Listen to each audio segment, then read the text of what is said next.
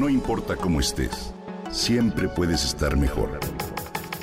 Mejor, mejor. Con Reavivadas.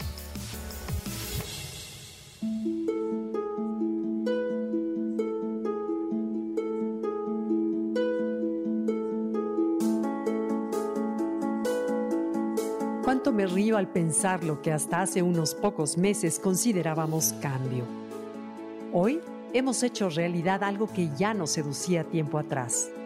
El trabajo desde casa, conocido como home office.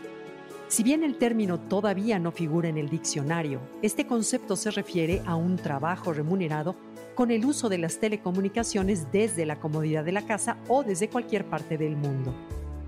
Si bien hay trabajos imposibles de realizar a distancia, como los de un dentista, un quiropráctico un trabajo de limpieza, hay otros tantos que hemos comprobado se realizan de manera eficiente. Para muchos el home office ha sido una delicia. Sin embargo, para otros quizá una pesadilla. Analicemos. ¿Cuáles son las ventajas? Para la empresa, reduce costos al necesitar menos oficinas, menos salas de juntas, menos viajes y significa un enorme ahorro de tiempo para todos. Ahorros en transporte, agua, luz, teléfono, vigilancia, mobiliario y accesorios. Reducciones de costo para aquellas empresas que cuentan con más de un centro de operación. Por ejemplo, la contabilidad y otras operaciones se pueden centralizar a través de las telecomunicaciones. Y para el empleado, las ventajas son pues libertad, privacidad e independencia para manejar horarios y organizar prioridades.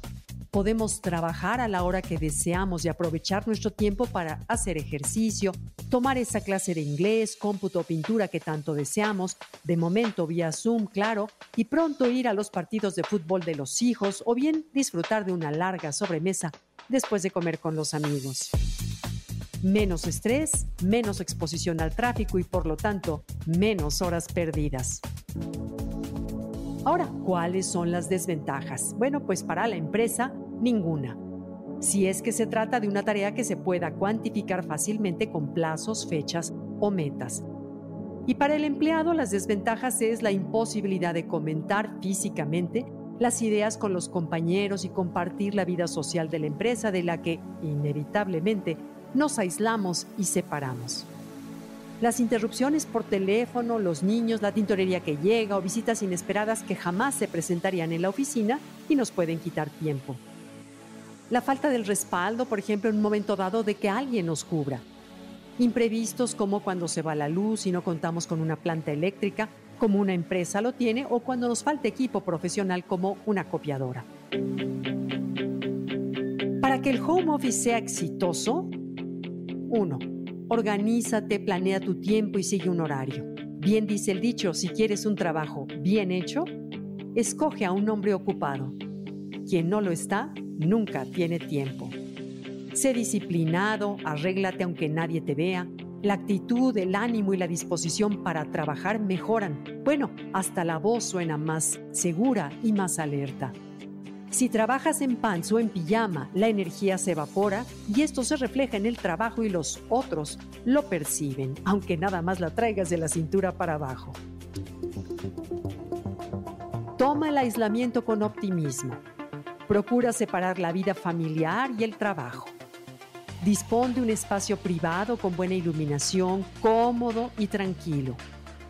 Pídele a tu familia apoyo para trabajar sin interrupciones al menos durante unas horas al día. Si tienes hijos adolescentes, es evidente que una sola línea telefónica será insuficiente para comunicarse. Claro, ya existen los celulares, pero de todas maneras, de ser posible, instala otra especial para los asuntos de trabajo o de Wi-Fi. ¿Te duele la espalda? Bueno, regálate una silla ergonómica de la mejor calidad.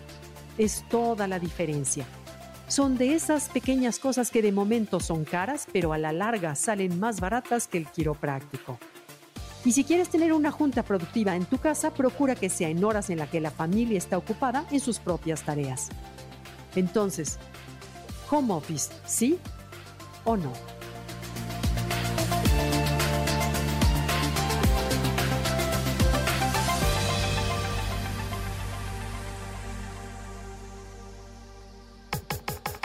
Comenta y comparte a través de Twitter.